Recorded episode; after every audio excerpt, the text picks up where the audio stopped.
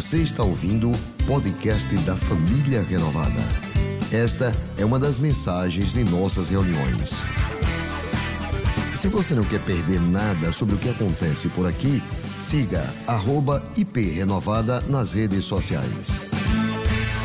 Vença os desafios. Serão sete mensagens, esta é a segunda. Sete passos para uma vida extraordinariamente vitoriosa. Extraordinariamente vitoriosa. E vencer os desafios é uma imposição que a vida nos impõe que nós não podemos fugir. Não tem jeito.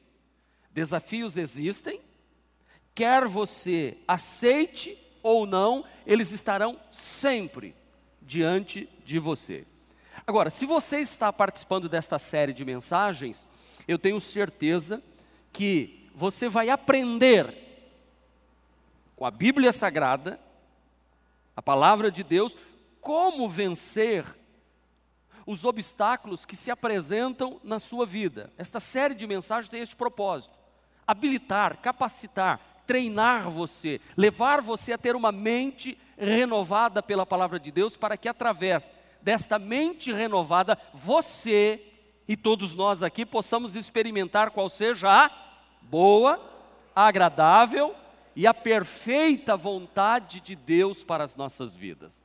E o que Deus deseja é que eu seja um vencedor, que eu caminhe triunfantemente na vida, que durante os momentos em que eu estiver atravessando uma circunstância que aos meus olhos pareça impossível, eu busque força em Deus e parta para cima em nome de Jesus. Amém? Que você não fique olhando os obstáculos. Então, como vencer desafios e caminhar para um futuro extraordinariamente vitorioso? Na semana passada, nós ministramos com o tema Decida mudar. Tome a decisão de mudar. Se você não tem e não ouviu esta mensagem na quarta passada, você pode ir no nosso canal do YouTube, IP Renovada, e você encontra esta mensagem à sua disposição. Aí você ouve a primeira mensagem, onde nós aprendemos que é, corrigir as nossas atitudes é uma necessidade básica para quem busca uma vida de vitória. Aprendemos que devemos parar de ficar reclamando da vida, que nós não podemos ficar esperando que algo de fora venha e nos mude interiormente, nós devemos mudar interiormente para que o que está ao nosso redor possa mudar também, porque nada vai mudar fora se eu não mudar por dentro. Tudo depende da maneira que eu olho, da maneira que eu vejo as coisas. Então, não espere mudanças de fora, mude o seu interior. E nós aprendemos também que nós temos que ter cuidado para não ficar viciados em problemas. Eu até brinquei que tem gente que precisa ter um carnezinho todo mês para pagar, e quando vai acabando, ele fala: Não, tem que arranjar outro carnê, porque eu, meu, meu, minha alegria é pagar carnê, né? minha alegria é pagar conta. E, e tem gente que é viciado em, em problema que fica procurando quando não tem, desesperadamente procurando. Enfim, hoje nós vamos então para o segundo passo para termos uma vida extraordinariamente vitoriosa. E o tema de hoje é: pare de dar desculpa. Fala assim: pare de dar desculpa. Vai fazer. Pare de dar desculpa. Sabe quando a mãe fala assim, para de me incomodar? Fala assim, para de, me, de, de dar desculpa. Eu ia dizer, para de me incomodar. Tem um rame aqui me incomodando mesmo, mas tudo bem. Para de me incomodar. Oh, para de dar desculpa. Diga. Agora diga para o seu irmão, para de dar desculpa, irmão.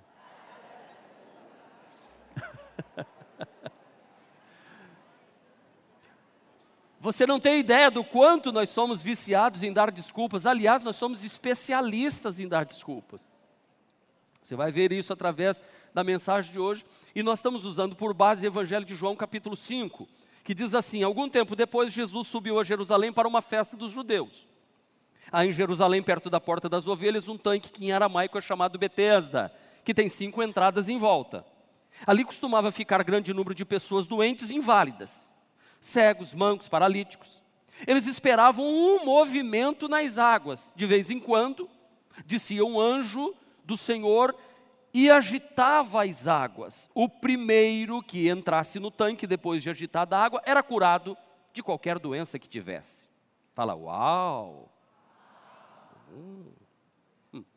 Isso aqui é besteira, viu? O negócio de ficar esperando água movimentar, é... não tem nenhum milagre na Bíblia que registra que isso aqui acontecia, tá? Era uma crendice que tinha lá. Um dos que estava ali era paralítico, fazia quanto tempo? 38 anos esperando um movimento de fora para ele entrar dentro. esperando o movimento das águas, que alguém movimentasse as águas para que ele pulasse. Quando o viu e soube que ele vivia naquele estado durante tanto tempo, Jesus lhe perguntou: Você quer de verdade ser curado? Disse o paralítico. Fala aquilo que eu falei. Para de dar desculpa. Olha só. Senhor, não tenho ninguém que me ajude a entrar no tanque quando a água é agitada. Enquanto eu estou tentando entrar, outro chega antes de mim. É mais ou menos assim que ele fala. Acostumado. Acostumado. Então Jesus lhe disse: Rapaz, levante-se, rapaz, pega a tua cama, pega a maca e ande. Leiam comigo bem forte. Imediatamente o homem ficou curado, pegou a maca e começou a andar. Aplauda o Senhor. Amém. Pronto, simples. Para de dar desculpas. Pronto. Ah, pode encerrar o culto, o Ministério do Louvor sobe, a gente canta e vai para casa. Acabou. É isso. É simples assim. Mas, mas o, o, problema é que a gente está tão, tão acostumado na vida que a gente não, não sabe levantar e, e, e ir para cima. Porque viver dando desculpa é uma forma de não viver. Viver dando desculpa é uma forma de se acomodar. Nós não podemos negar que existem circunstâncias e fatos que verdadeiramente se colocam diante de nós como obstáculos, muitas vezes quase intransponíveis diante de nós. Mas eu não posso, diante de todo e qualquer obstáculo da minha vida, ficar encontrando desculpas para não vencê-lo. Porque o grande problema é quando a gente vai se viciando em dar desculpas, e isso já vai incorporando a nossa locução, a nossa fala. Tudo que a gente vai falar, a gente vai dando desculpas. E aí nós ficamos o que? Paralisados. Mesmo diante de coisas simples por ter sido frustrado diante de um obstáculo intransponível aos seus olhos, você vai parando diante de outros menores. Por que, que um elefante que tem uma força descomunal fica preso com uma correntinha no pé, preso a, um, a uma estaca que é colocada no chão, fincada na terra, que, que qualquer criança, se puxar, tira a estaca? Sabe por quê? Porque desde novinho, aquele elefante quando ia puxar o pezinho da estaca, alguém batia nele. E ele então puxava e parava, puxava e parava. Aí ele, o resto da vida, eu me lembro quando criança que circo, hoje não tem mais circo com animais, graças a Deus, mas eu me lembro que quando passava aquela carreta com, com o elefante, nós saímos correndo atrás do, do caminhão até chegar no circo de bicicleta, e a criançada correndo atrás, correndo atrás, até chegar no circo, chegava lá, eles colocavam o elefante ali e o elefante ficava assim. Quem já viveu isso? Quem viveu infância com circo, com animal? Ele não ficava assim? Aí ele batia o pezinho e voltava. Aí batia o pezinho e voltava com uma estacazinha no chão. É assim que nós ficamos paralisados muitas vezes. Diante de algo simples que está diante de nós, a gente fica só no balanço da vida. Então, inconscientemente, muitas vezes nós estamos presos. Somos como elefantes de circo, que tem força, que tem capacidade, mas a gente fica sempre dizendo: isso não vai dar certo, eu não vou conseguir, é impossível, isso não, isso não vai dar certo. Então hoje à noite é noite de nós começarmos a reescrever as nossas falas. E pararmos de ficar achando que lá fora é uma selva, que eu não vou vencer em área nenhuma. Há um provérbio na Bíblia que, é, é, é que diz assim: o preguiçoso diz: há um, um leão no caminho, o leão está nas ruas. Mas quem diz isso? Preguiçoso, aquele que não quer vencer. Eu não consigo, eu não vou, eu não vou conseguir. Senhor, não tem ninguém por mim, ninguém me ajuda, eu estou sozinho. E aí a gente vai ficando com autocomiseração. O que é autocomiseração? Peninha de si mesmo. Ai, os meus problemas, ai, minhas dificuldades, olha como eu sofro. Olha, vocês precisam olhar para mim aqui na igreja, vocês precisam me ajudar. Afinal de contas, eu, eu sou uma pessoa que eu, que eu não consigo. Deixa eu lhe dizer, você nunca vai mudar se a única resposta que você tiver for desculpas.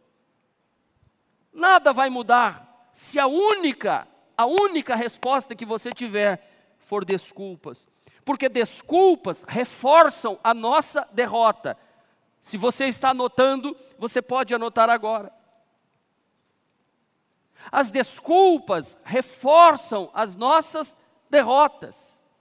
E é importante que eu aprenda a parar de dar desculpas para eu não ficar com este reforço de derrota na minha vida. E este reforço eu mesmo acabo desenvolvendo. Eu acabo dizendo para mim que não tem ninguém que me ajuda. Que quando eu vou fazer alguma coisa, alguém já fez na minha frente. As pessoas não esperam por mim. Então, antes que eu me decepcione, eu vou ficar assim, esse reforço negativo que você vai dando. Eu, eu, quero que você, na noite de hoje, comece a dar reforços, reforços positivo na sua vida. Dê reforço positivo. Comece a dizer assim: eu vou e vou vencer.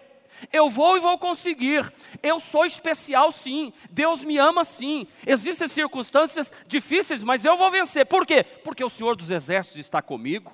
O Senhor é meu pastor e nada me faltará. Comece a dizer isso para você, ao invés de ficar dando desculpas e reforçando as suas derrotas. Olha, as pessoas dizem assim: ninguém gosta de mim, ninguém conversa comigo, eu sou patinho feio. Ai, que coisinha linda. Né? Pare com isso. Sabe, ninguém me ajuda, ninguém me dá uma oportunidade. Quando as pessoas me veem, não me cumprimentam. Eu não consigo viver com o que eu ganho. Ai, que desculpa. A minha esposa me trocou pela academia.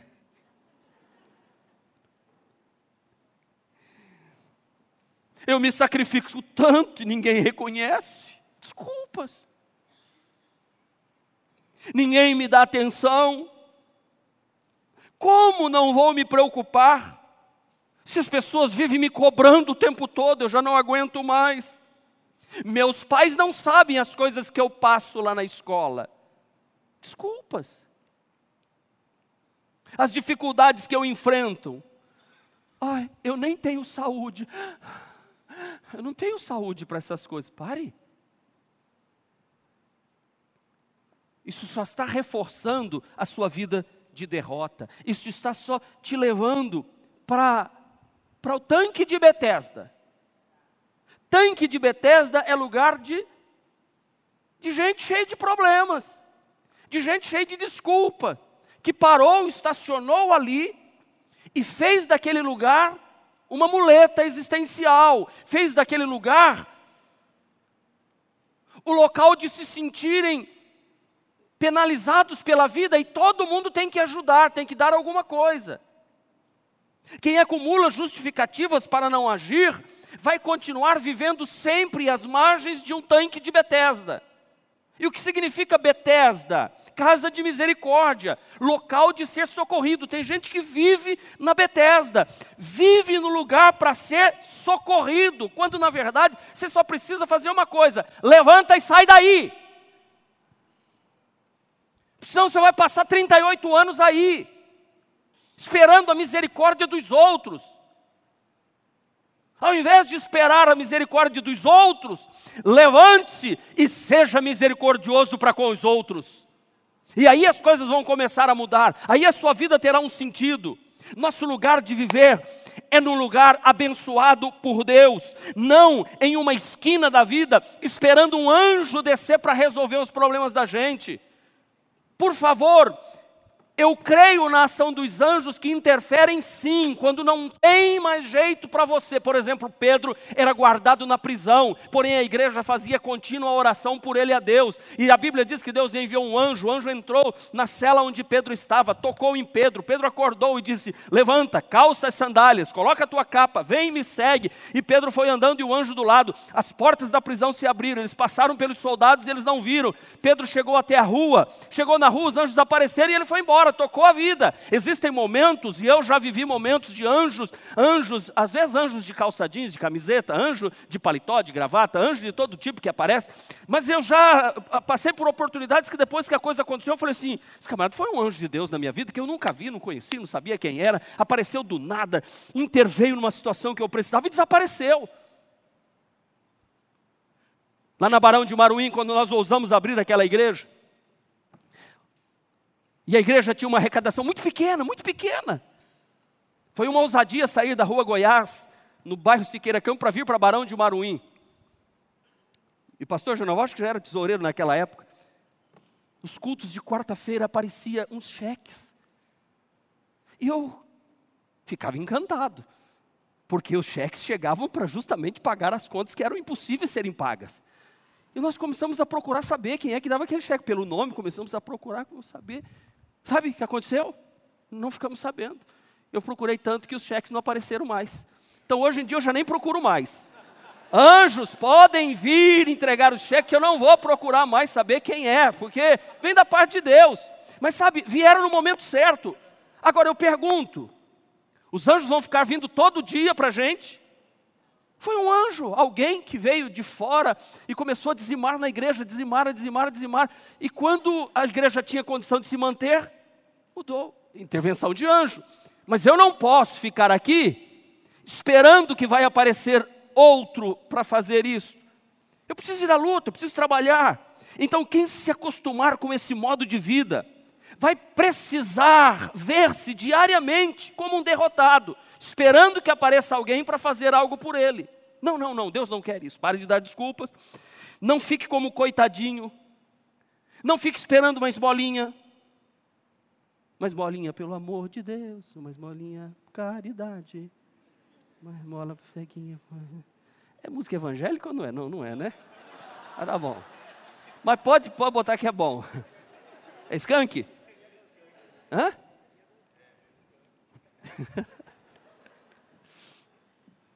Para!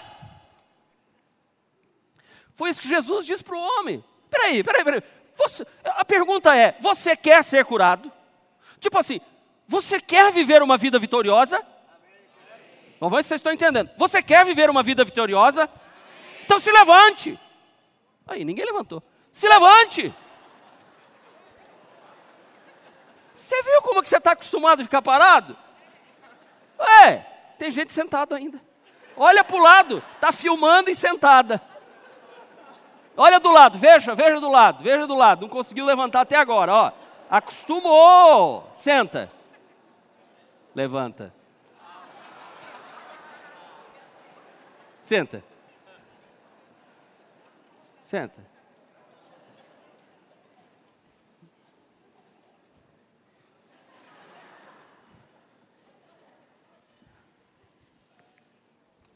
Faz assim. Tá assim.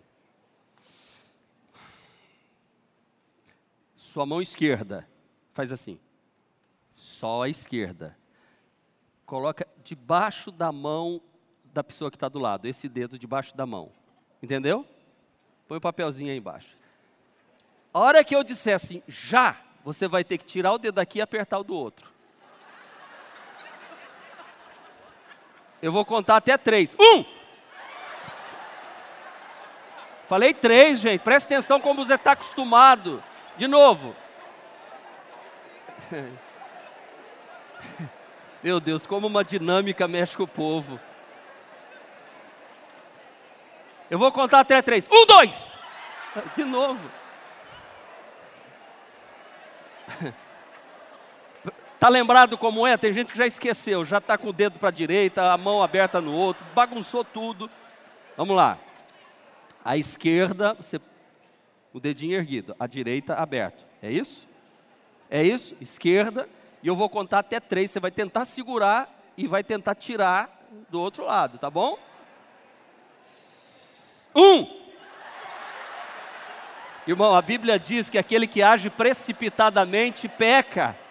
Você está pecando, irmão. Até quem estava dormindo acordou agora. Até a galeria está rindo lá. Desculpa. Tá bom, pode parar, que vocês não vão conseguir nunca.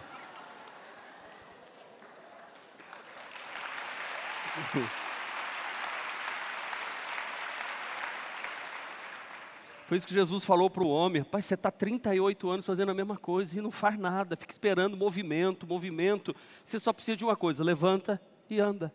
O que, que aconteceu? O homem levantou e andou. Eu acho que ele já tinha até esquecido que ele andava, já, ele que não queria mais andar, ele, ele parou ali um dia com a dorzinha ficou, ficou, ficou, disse, não ando. Esse é o grande problema. Eu não tenho quem me leve ao tanque. Muitos são especialistas em encontrar os tanques de Betesdas e ficarem ali esperando que alguma coisa aconteça. 38 anos esperando. E essa é a linguagem que vai aprendendo a usar. Não tem ninguém que me ajude. Chega sempre outro na minha frente. Quem é bom em desculpas não é bom em mais nada. Diga, quem é bom em desculpas não é bom em mais nada. Então pare agora com tudo isso e livre-se das desculpas. As desculpas são túmulos para os nossos sonhos. Repita comigo. As desculpas são túmulos para os nossos sonhos. Por causa das desculpas, muitos livros não foram escritos, por causa das desculpas, muita moça não foi pedida em casamento. Por causa das desculpas, muitos filhos não foram bem educados. Por causa das desculpas, muitos projetos missionários não foram realizados. Por causa das desculpas, muitas músicas não foram compostas. Muitas empresas não foram abertas. Por causa das desculpas, muitos estão na miséria e sofrendo. Por causa das desculpas, porque não conseguem ir avante. As desculpas sepultam os nossos mais preciosos sonhos. As nossas desculpas abortam os nossos mais lindos ideais da vida que temos. Nós até começamos bem, a Bíblia, até, a Bíblia não, um hino sacro diz: quantos que corriam bem, mas de ti longe agora estão, começaram bem, mas terminaram mal. Há na Bíblia um homem que começou o seu relacionamento com Deus íntimo e direto, pois a primeira vez que Deus falou com ele, ele começou a dar desculpas porque ele tinha uma frustração na vida. O nome desse homem é Moisés. Ele foi criado 40 anos na cultura egípcia. Era um homem preparado, era um homem hábil, era um homem valente, era um homem guerreiro. Que, no entanto, um dia ele sai e vê um egípcio maltratando um hebreu, e ele vai apartar a briga para defender o judeu, o hebreu, e ele mata o egípcio num golpe. Ele é homem de ação, mas por causa disso ele tem que ir embora. E ele passa 40 anos cuidando de ovelhas. E diz Êxodo capítulo 3 que certa vez ele estava apacentando o rebanho do sogro, e apareceu-lhe um anjo do Senhor em uma forma de fogo no meio de uma sarça.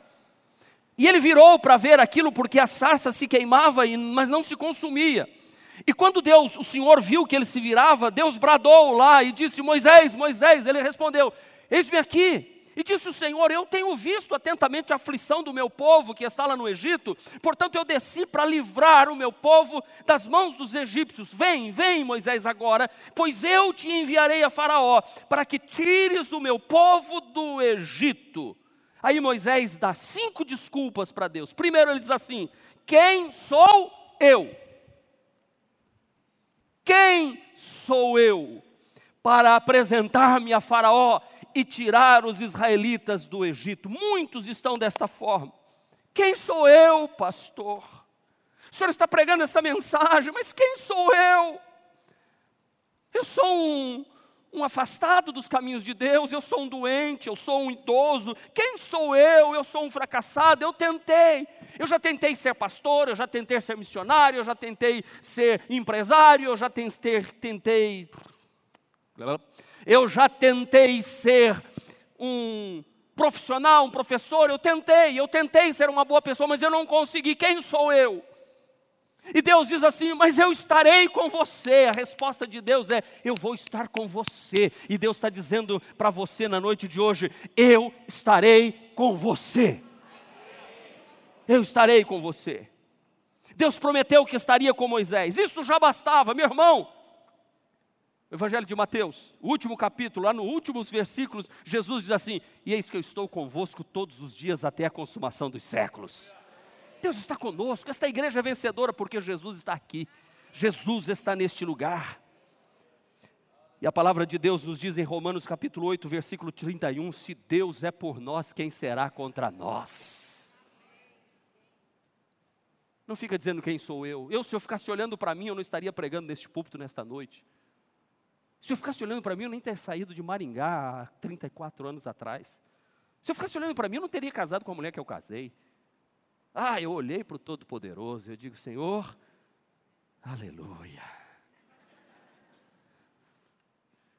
O Senhor é meu pastor e nada me faltará.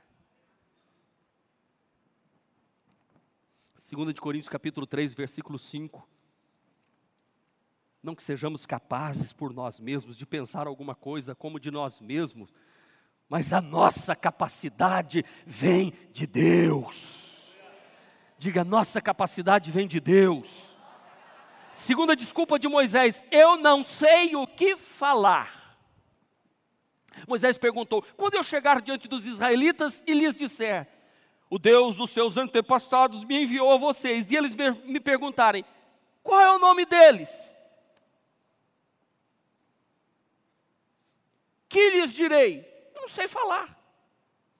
O que, que eu vou dizer?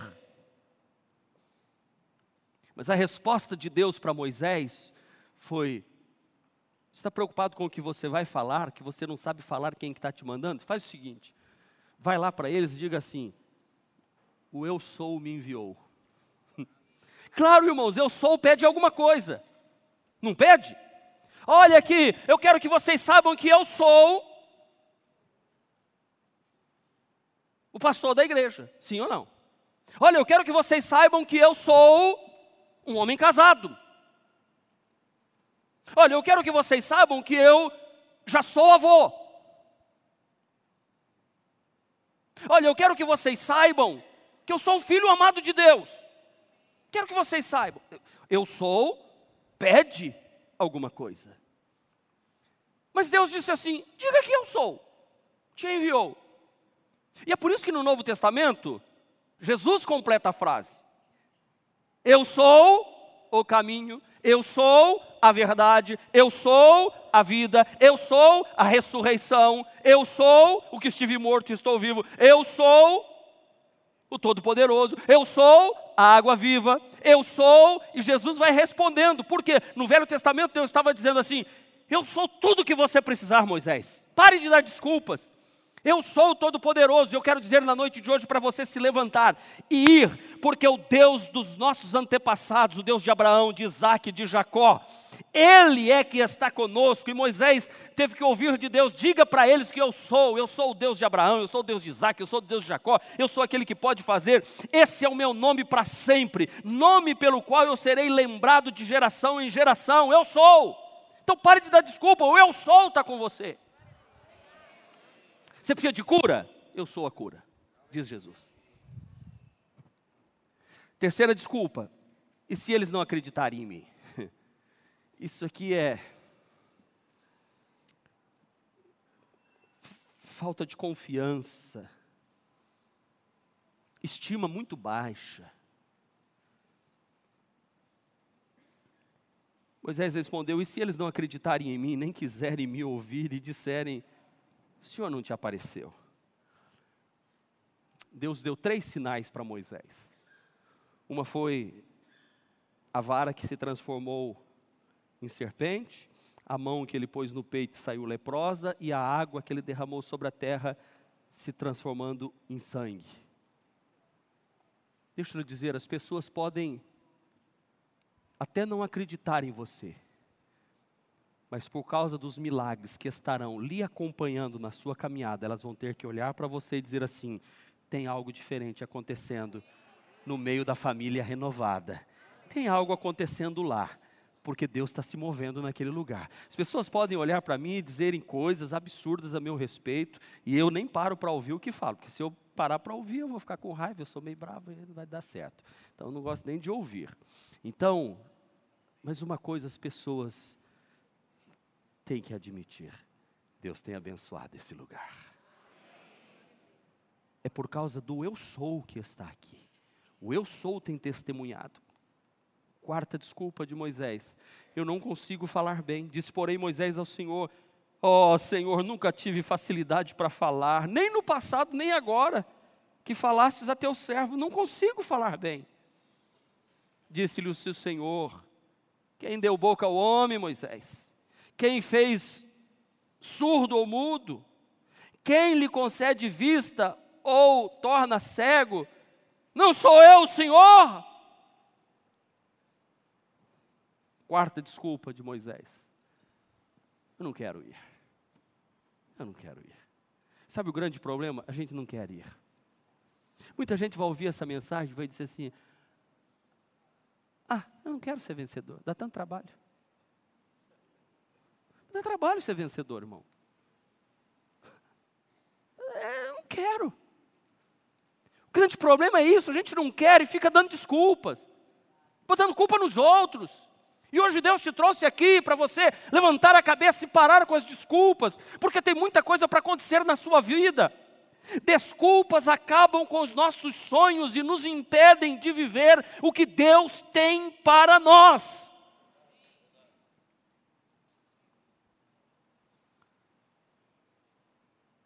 Não deixe que nada impeça você de viver aquilo que Deus está colocando no seu coração. As pessoas vivem perguntando, pastor, como é que eu faço para melhorar? Como é que eu melhoro minha vida? Como é que eu posso ser mais feliz? Como é que eu posso ter um casamento abençoado? Como é que eu posso ter uma vida mais próspera? Como é que eu posso ser mais bem-sucedido? Eu estou satisfeito comigo mesmo. Eu quero melhorar, eu quero avançar, eu não quero passar pela vida sem fazer a diferença. O que, que eu faço? Pare de dar desculpas. Pare de dar desculpas. Porque as desculpas nos isentam da culpa e a culpa vai para os outros.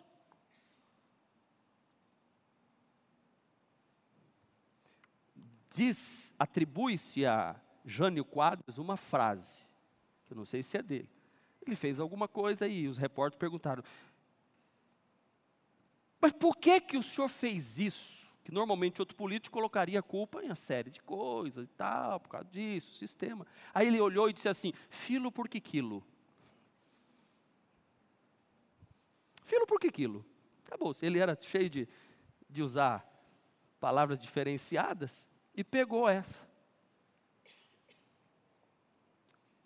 Querido, você será um cristão vitorioso quando parar de dar desculpas e começar a assumir os seus próprios erros.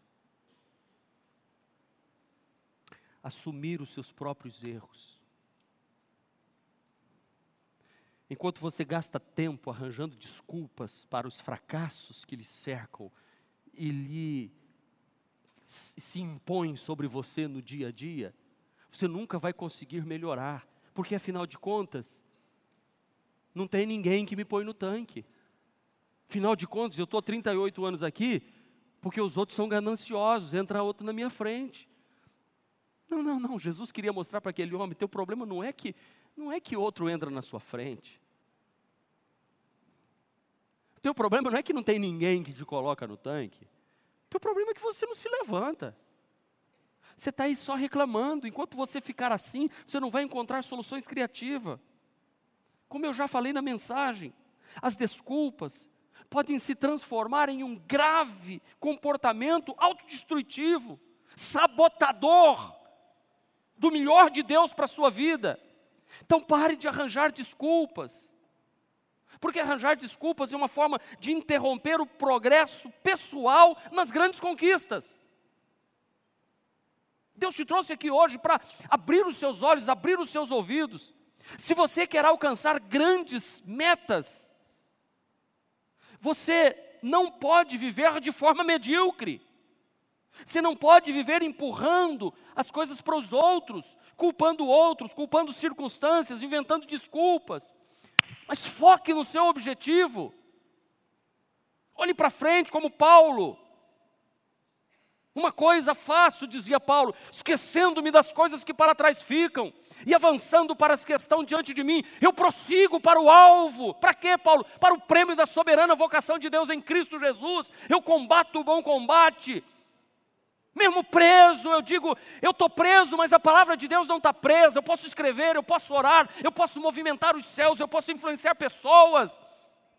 Por isso, Paulo é um homem que, que vai até o fim dos seus dias querendo ler, querendo estudar, querendo melhorar, escrevendo cartas, escrevendo cartas. E da cadeia ele escreve a carta aos Filipenses, que ele não reclama da sorte, ele diz: Eu sou prisioneiro do Senhor, ninguém me prende, a palavra de Deus não está algemada, ele não deu desculpas para dizer assim, ah, me prenderam, não vou poder fazer a obra. Não, não, não, não. Ele é um homem que olha, olha para a vida com otimismo, mesmo que todas as circunstâncias sejam contrárias a ele. Ele olha para o Todo-Poderoso, ele diz: O Todo-Poderoso me chamou e eu vou fazer o que ele me chamou para fazer. É isso que nós estamos precisando. De homens e mulheres assim, dispostos, corajosos. Então comece a partir de hoje, deixando de lado as desculpas que eu vou listar agora rapidamente.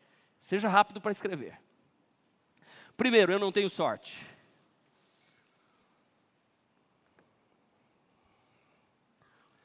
Eu vou dizer o que é sorte. Sorte é quando a preparação encontra a oportunidade. Repita comigo. Sorte é quando a preparação encontra a oportunidade. Isso é sorte.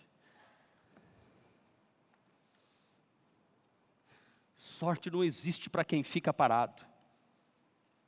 É necessário se movimentar e não esperar movimento dos outros, ou de anjo, ou de água. Você precisa ser proativo. Você precisa buscar a oportunidade de fazer as coisas acontecer. Você precisa estar preparado para que quando a oportunidade servir, você está pronto para ela. Segundo, estou confortável aqui. Não há motivos para tentar qualquer outra coisa. O homem, 38 anos ali, você acha que ele está deitado de qualquer jeito? 38 anos ali. Tem travesseirinho, tem o cheirinho dele ali, tem a cobertinha dele, o cobertor corta-febre. Conhece aqui o cobertor corta-febre? Aquele que, que, os mendigos usam na, na cidade, é, no Paraná é chamado cobertor corta-febre. Aqueles baratinhos que distribui na época. Ele tinha ali, tinha quem sabe um cachorrinho do lado. 38 anos, gente. Acostumou com o cheiro. Porque esse lugar devia feder barbaridade, desculpa a expressão. Não, fala a verdade. Sim ou não? Você pensou, gente doente, aquele calor. Era um lugar que, vou te dizer, viu?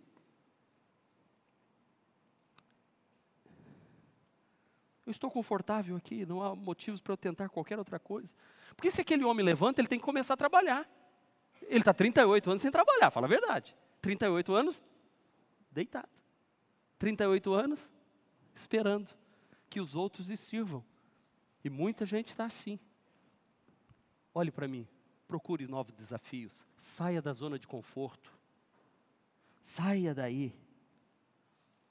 Fora desta área de conforto, existe algo grande para a sua vida. O conforto e a estabilidade pode nos levar a uma vida de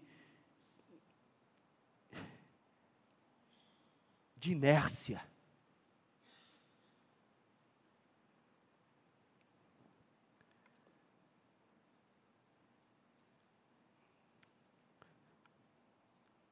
Eu estou tentando segurar as palavras para não ser ofensivo com muita gente. Tipo aqueles assim, eu não tenho sono à noite. O senhor não sabe o que é não ter sono, pastor. Que hora que você levanta? Meio-dia. Não vai ter sono. Não vai. Eu não estou falando daquele que acorda às 5 da manhã e vai deitar uma e não consegue dormir. Aí, é, aí ele está precisando de ajuda, né? procurar um, um meio para descansar. Mas aquele que está na zona de conforto, pastor, tô, eu estou 15 anos desempregado. Pelo amor de Deus, irmão. Você não arranjou não outra coisa para fazer? Não, é porque a minha profissão tem poucas vagas. Qual é a tua profissão? Coveiro.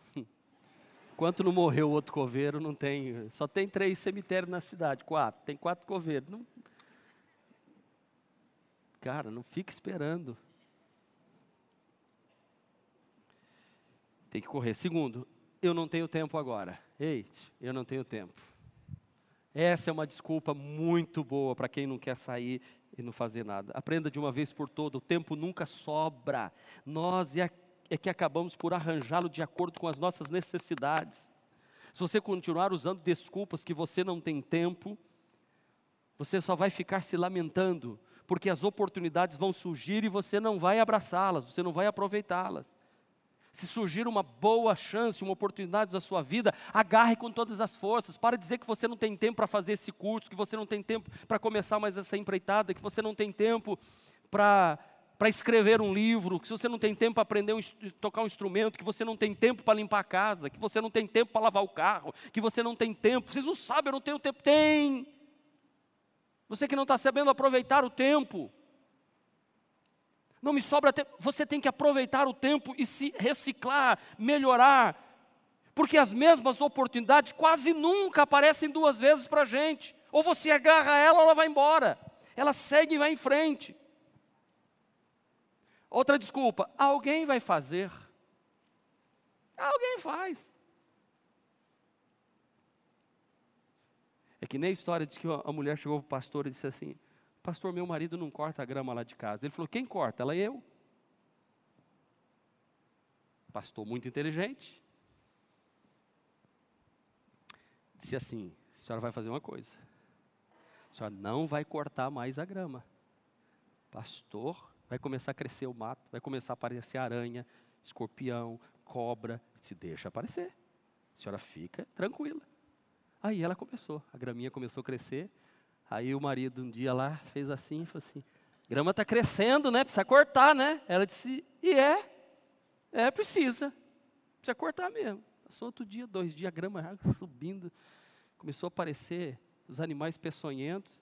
E marido disse: Olha, está aparecendo umas aranhas aí, umas cobras, e essa grama aí, precisa cortar essa grama, hein? Ela disse: Verdade, precisa mesmo.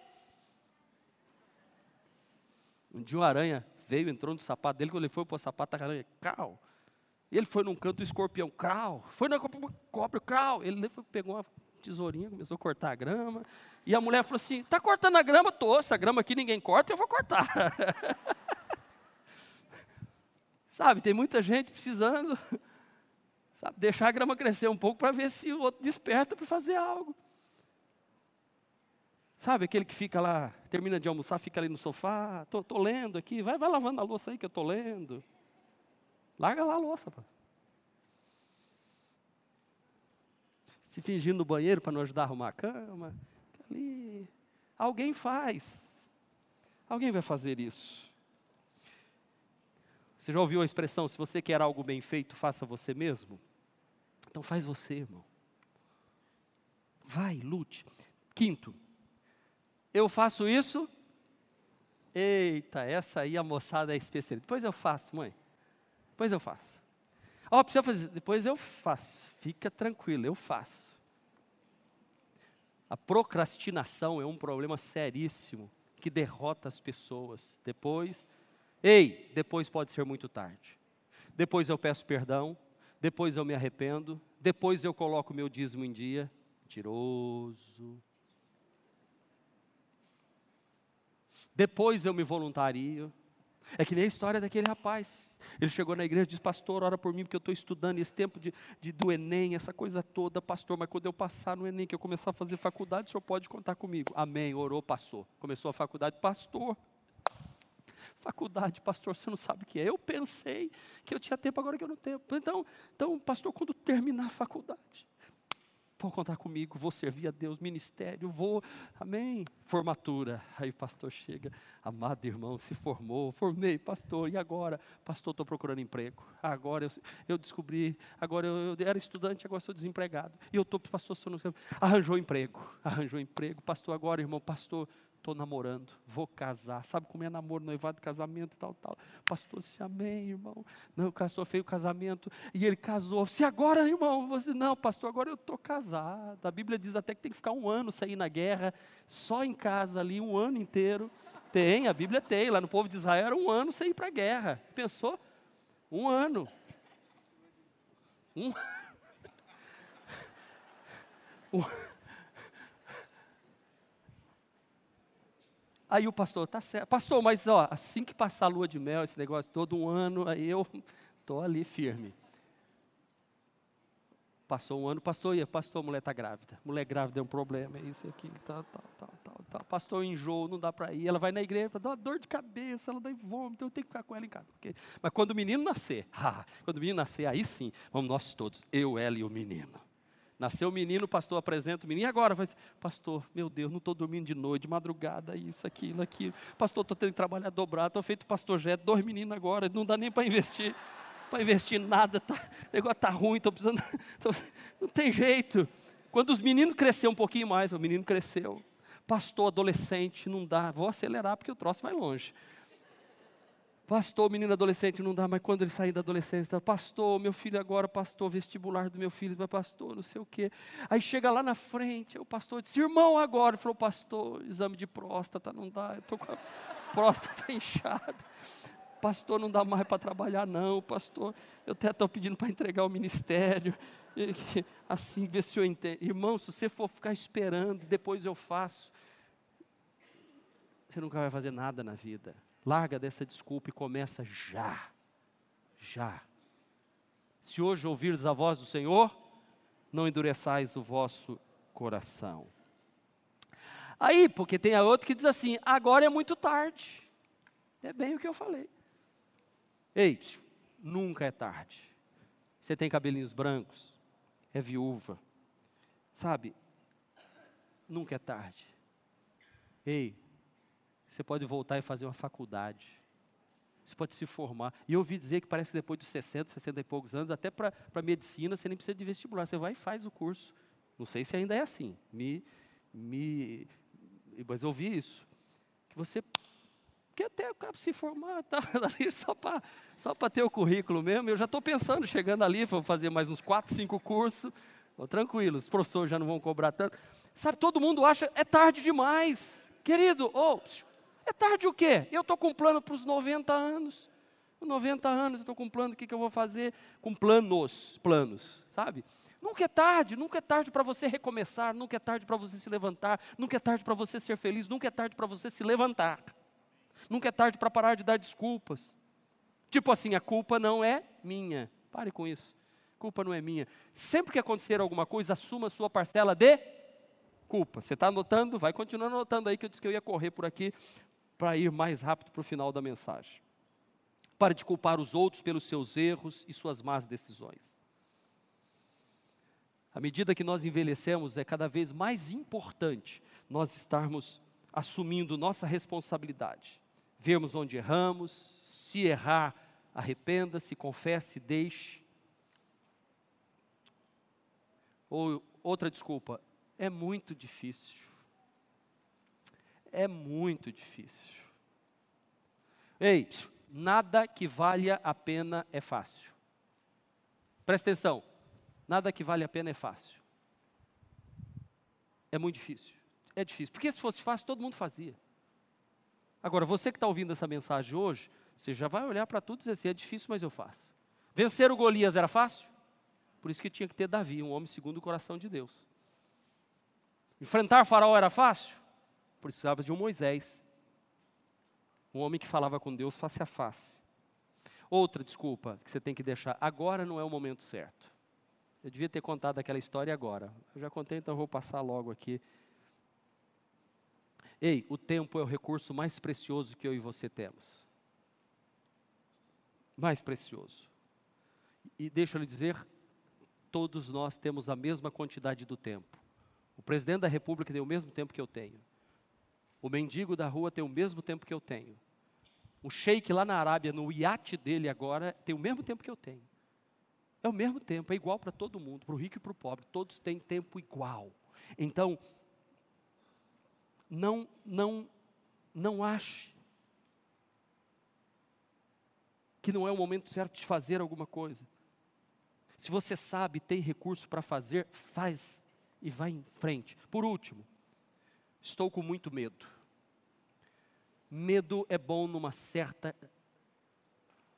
quantidade porque ele te livra de acidentes e de muitas coisas na vida. Mas você não pode permitir que o medo lhe impeça, porque medo mete camisa de força. Medo é como quem amarra o cadarço do sapato no outro, não sai do lugar, por causa de medo. Muitas pessoas não viveram o que elas poderiam ter vivido. Se você quer ser um vencedor, pare de dar desculpas e faça o que Deus te manda fazer. Repita comigo: se eu quero ser um vencedor, eu tenho que parar de dar desculpas e começar a fazer o que Deus me manda fazer. Amém?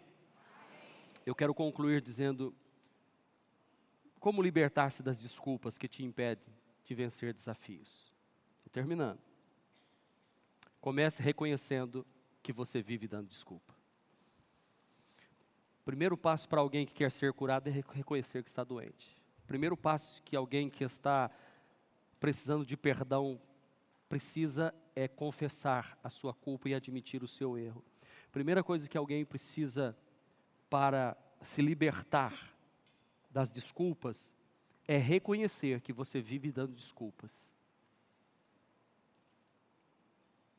Reconheça os prejuízos reais que essas desculpas estão causando na sua vida. Segundo, Procure alguém de confiança. Aí o 30 semanas ajuda muito. Falando nisso, já os membros da igreja já estão fazendo inscrição para o 30 semanas, que vai começar o ano que vem. São vagas limitadas, viu? Os membros da igreja.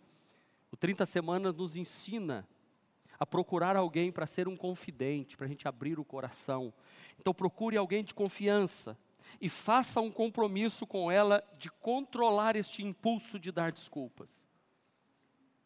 Porque aí quando você começar a dar desculpa, essa pessoa vai dizer: pss, você pediu para eu estar tá cuidando de você. Pare com desculpas, levante essa cabeça, você vai vencer, você vai conseguir. E por último, não se proponha a metas muito elevadas. Tenha perspectivas realistas da vida e vá vencendo pouco a pouco. Eu encerro contando a história de Thomas Alva Edison. Thomas Edison é o inventor da lâmpada de tungstênio. E depois dele ter tentado mil vezes fazer a lâmpada e não conseguiu, o seu assessor chegou para ele e disse assim: Senhor Edison, não seria o caso, depois destas mil vezes, essas frustrações, e de não conseguir fazer a sua invenção funcionar, Será que não seria a hora de desistir disso? Ao que Thomas Edison respondeu para ele: Como? Nós aprendemos mil vezes como não fazer e continuou tentando, até que a lâmpada ele conseguiu retirar o ar de dentro, porque era o ar que fazia com que o tungstênio explodia na hora que acendia, a eletricidade passava, então ele tirou o ar e conseguiu a lâmpada que nós temos hoje, a lâmpada de tungstênio. Ele disse assim: Nós acabamos de descobrir quase mil maneiras de não fazer o que queremos, portanto, estamos mais perto de conseguir. Por causa da perseverança daquele homem, em que ele dizia assim: o lema dele é o seguinte: 1% de gênio e 99% de transpiração, de suor. Os gênios são aqueles que não desistem. Os bem-sucedidos são aqueles que não encontram desculpas para não fazer. Vão e fazem. vão e fazem. Eu gosto daquela história de crianças que estavam brincando no gelo e uma das crianças, o gelo quebrou e ela caiu no lago e ficou por debaixo do gelo. Isso a gente já viu em filme, porque aqui no Brasil não tem isso. E, e, e o lago embaixo, a água corria, então foi levando o menino por baixo do gelo. E o amiguinho dele pegou o patins do pé com aquele ferro e começou a quebrar o gelo, a grossa, espessa camada de gelo, quebrou, quebrou. E chamaram os bombeiros e aquele menino conseguiu tirar o amiguinho da água. E os bombeiros chegaram e disseram assim: como é que ele conseguiu quebrar esse gelo que, para nós, bombeiros especialistas com maquinários, a gente muitas vezes demora muito tempo e não consegue salvar as vidas? Como é que ele conseguiu? Isso é quase impossível. Um velhinho estava sentado no banco, olhou e disse: É porque ele não sabia que era impossível. Foi e fez. O problema é que nós estamos dizendo que é impossível antes de tentarmos fazer e damos desculpas. Era impossível virmos para cá e comprarmos este local, mas nós não encontramos desculpas. Nós fomos para Deus e a gente vem 1% de inspiração e 99% de transpiração para pagar mês a mês. Eu vou encerrar dizendo: quando temos Deus como companheiro de caminhada, nós não precisamos de desculpas, simplesmente nos levantamos, tomamos nossa cama, andamos e vamos para casa e vivemos as grandes vitórias de Deus. Não precisa esperar a água se movimentar. Levante-se e faça. Porque Deus é o que opera em vós, tanto o querer como o efetuar, segundo a sua boa vontade. Deixa Deus operar a vontade dele na sua vida e viva os grandes milagres de Deus. Vamos nos colocar de pé e aplaudir ao Senhor com alegria na noite de hoje. Em nome de Jesus. Quanto mais eu corro, mais cansado fico, não importa quanto Este foi mais um podcast da Igreja Presbiteriana Renovada de Aracaju. Favorite e compartilhe essa mensagem com outras pessoas.